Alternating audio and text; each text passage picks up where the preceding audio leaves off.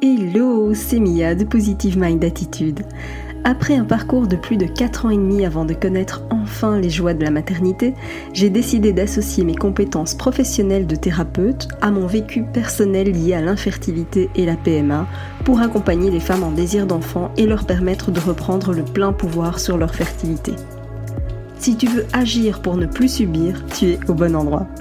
Que tu sois suivi médicalement ou non, mes conseils te permettront d'avoir un autre regard sur ton parcours et d'adopter une approche globale pour mettre toutes les chances de ton côté. Ensemble, brisons le tabou de l'infertilité.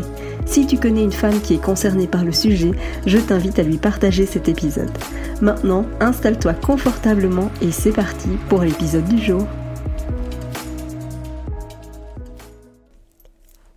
Comment gérer ses émotions en PMA en PMA, il est clair que les émotions jouent souvent aux montagnes russes. Tu vas passer de l'espoir au désespoir en un claquement de doigts ou presque. Ces différentes émotions, eh bien, elles sont souvent perçues comme un véritable tsunami qu'on prend en pleine figure, et souvent au mauvais moment d'ailleurs. Dans cet épisode, on va parler de l'ascenseur émotionnel, du rôle des émotions, du piège qu'il te faudra éviter absolument, de ce que la conduite m'a appris sur les émotions. Oui, oui, t'as bien entendu, je vais développer ça après. Et puis, quoi faire avec toutes ces émotions? Au quotidien, tu vis ce qu'on appelle l'ascenseur émotionnel. Depuis que tu essayes d'avoir un enfant, il est évident que tu oscilles tous les mois entre la tristesse de voir tes règles arriver, la joie de penser à ton ovulation, et donc à une éventuelle grossesse, et juste après, le dégoût de voir à quel point les autres y arrivent super facilement, la peur de ne jamais y arriver, la colère face à cette injustice, pourquoi eux y arrivent et pas nous, et puis la surprise aussi face aux remarques déplacées totalement inattendues, parce que évidemment sinon c'est pas drôle. Ce ne sont là bien sûr que quelques exemples de ce que tu peux vivre au quotidien. Et à tout ça s'ajoute la, dimension médicale et son lot d'incertitudes qui vient accélérer tout ce grand huit émotionnel quelque part. Des études scientifiques ont mis en évidence que plus de 40% des femmes infertiles présentent des troubles euh, de type anxieux ou dépressif. Et que les niveaux d'anxiété et de dépression chez les femmes infertiles correspondent à, des niveaux de femmes qui souffrent de maladies chroniques comme des maladies cardiaques, des cancers ou même la séropositivité. Donc c'est te dire à quel point l'anxiété et le niveau d'inquiétude et de stress que tu ressens est juste énormissime. Et ça, je trouve qu'on n'en parle pas du tout suffisamment.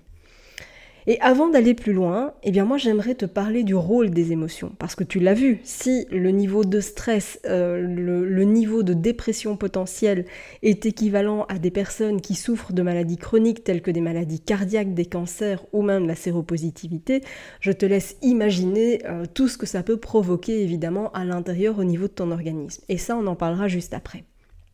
Mais dis-toi que le rôle des émotions, en fait, souvent, c'est vrai qu'on n'a qu'une envie, et eh bien, c'est d'y échapper à ces émotions. Mais ce que tu dois savoir, c'est que nos émotions, elles, agissent en fait un peu comme une boussole, tu vois, pour nous aider à nous orienter. Et donc, le rôle de nos émotions, c'est de nous aider, c'est nous aider, de, nous permettre finalement de nous adapter aux circonstances de la vie, euh, en te mettant en contact avec ton besoin profond. Et ça, on n'en a pas toujours conscience. Parce que derrière chaque émotion, eh bien dis-toi qu'il y a un besoin qui n'est pas satisfait. Ça veut dire quoi? Ça veut dire que si je vis une émotion qui est agréable, eh bien c'est que un ou plusieurs besoins sont comblés. Et c'est ok. Si je vis par contre des émotions qui sont désagréables, eh bien c'est que un ou plusieurs besoins ne sont pas comblés. Donc tu as bien remarqué que j'ai dit émotion agréable ou désagréable. Je n'ai pas dit émotion positive ou émotion négative. Parce que en tant que telle, une émotion, elle est. Elle n'est ni positive ni négative. Elle est juste, encore une fois, une boussole qui te permet de t'orienter. C'est une boussole qui te permet de te dire c'est ok ou c'est pas ok. Et donc ça n'a rien de positif ou négatif. Tu vois? Et si je prends un exemple, si je prends par exemple l'émotion de la peur, eh bien la peur, elle va te, renseigner sur ton besoin de te protéger, de te sécuriser face à quelque chose, tu vois. Si tu ressens de la colère, eh bien souvent la colère, elle est là pour te dire que tu as besoin de t'affirmer ou de mettre des limites, tu vois, ou de changer une situation. Donc ça veut dire que toutes tes émotions ont leur place et leur légitimité. Absolument toutes, d'accord? Il n'y a pas de bonne émotion ou de mauvaise émotion. Le piège à éviter. Et ça, vraiment, j'ai envie de t'en parler parce que, évidemment, j'en ai fait partie et je me doute que c'est peut-être ton cas à toi aussi. Et que tu peux être tenté à plein de moments différents de vouloir gérer tes émotions.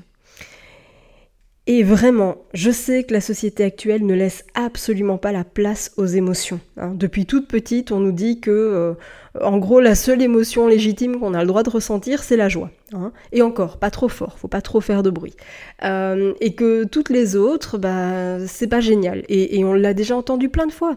Euh, tu as peut-être déjà entendu et prête-y attention, mais Combien d'adultes disent à des enfants Ah, t'es vilaine quand tu pleures, c'est pas beau de pleurer, ah, et les grandes filles ça pleure pas, ou la vilaine colère, hein, et je te parle même pas de ce qu'on peut dire aux garçons, puisque les garçons euh, ça ne pleure pas, hein, c'est bien connu. Tu vois, donc tout ça, mais à travers ces petites phrases comme ça qu'on entend depuis l'enfance, eh bien ça nous montre que les émotions, on n'a pas vraiment l'habitude de les laisser s'exprimer, hein, parce que parce que c'est pas bien. Et donc du coup, on a souvent même carrément pris l'habitude de les refouler bien profondément, histoire de pas faire trop de vagues, hein, parce que quand même, voilà, faut pas faire trop de bruit. Et donc derrière tout ça, eh bien, il faut dire que l'intensité de certaines émotions, ça peut nous surprendre, et c'est logique puisque quelque part on n'y est pas habitué, tu vois. Et bon, entre nous, on va se le dire aussi, ces émotions-là, souvent, elles se pointent toujours au mauvais moment. Tu vois, le craquage public en plein milieu d'une réunion au boulot, je t'avoue que c'est pas le meilleur moment, hein, c'est vrai, t'as raison. Mais voilà, ça te montre que en tout cas, on n'est pas habitué à faire face à ces émotions. Alors tu vas me dire, ok, mais j'en fais quoi moi de ces émotions? Eh bien, dis-toi une chose, c'est que au lieu d'essayer de les refouler, au lieu d'essayer de, de, chercher à refouler ce que tu ressens au plus profond, eh bien commence simplement par transformer ta perception. Étant donné que ton cerveau fonctionne comme un ordinateur, en gros il suffit d'apprendre à lui donner les bons codes. Ça veut dire quoi? Ça veut dire que tu vas commencer par changer ton focus. Si jusqu'ici ton attention elle était portée sur tout ce qui n'allait pas, sur tout ce qui ne marche pas dans ton parcours, eh bien change ton attention. Un peu, un peu comme un voilier quelque part, tu vois, un voilier, eh bien il se met en route vers une destination, et pour ça, eh bien il va commencer par orienter les voiles dans la bonne direction. Et je t'avais dit dès le départ que j'allais t'expliquer en quoi la, conduite avait changé la perception des choses. Dans le passé, J'étais vraiment plus que passionnée par la conduite automobile et surtout les sensations procurées par la vitesse. Bon, je sais, c'est pas super courant comme loisir, mais moi j'adorais ça. Je dis j'adorais, alors j'aime toujours, mais c'est vrai que voilà, aujourd'hui je, me suis un petit peu plus euh, assagie. On va dire ça comme ça. Mais du coup, évidemment, tu peux t'en douter, c'est que à l'époque, évidemment, j'ai pris euh, à plusieurs reprises des cours de conduite défensive, tu vois, pour apprendre à contrôler mon véhicule, quelles que soient les conditions, tu vois, que ce soit sur la pluie, sur la neige, le verglas, quand il y a un obstacle, ce genre de choses. Et les toutes premières choses, vraiment la toute première chose que le moniteur m'a enseigné, c'est l'importance du regard. Qu'est-ce qui se passe quand tu perds le contrôle de ta voiture et que tu risques un accident? Automatiquement, tu vas regarder fixement le mur contre lequel tu, vas aller t'encastrer à toute vitesse. Et là, ben, sans grande surprise, l'accident, sinistre total. Qu'est-ce qui se passe maintenant? Si dans la même situation, tu diriges ton regard vers un point de sortie vers un point finalement où tu as une possibilité d'aller pour éviter de te prendre le mur. Eh bien dans ce cas-là, tu augmentes considérablement tes chances d'avoir juste un rétroviseur abîmé au lieu de l'intégralité de la voiture. Et franchement, ça peut sauver des vies.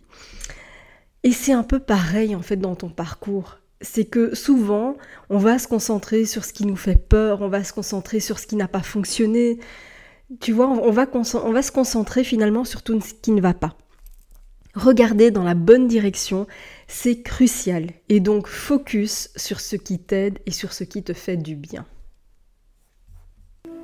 Merci d'avoir écouté cet épisode jusqu'au bout. Si tu veux aller plus loin et bénéficier de plus de conseils, télécharge maintenant mon guide offert sur positivemindattitude.fr.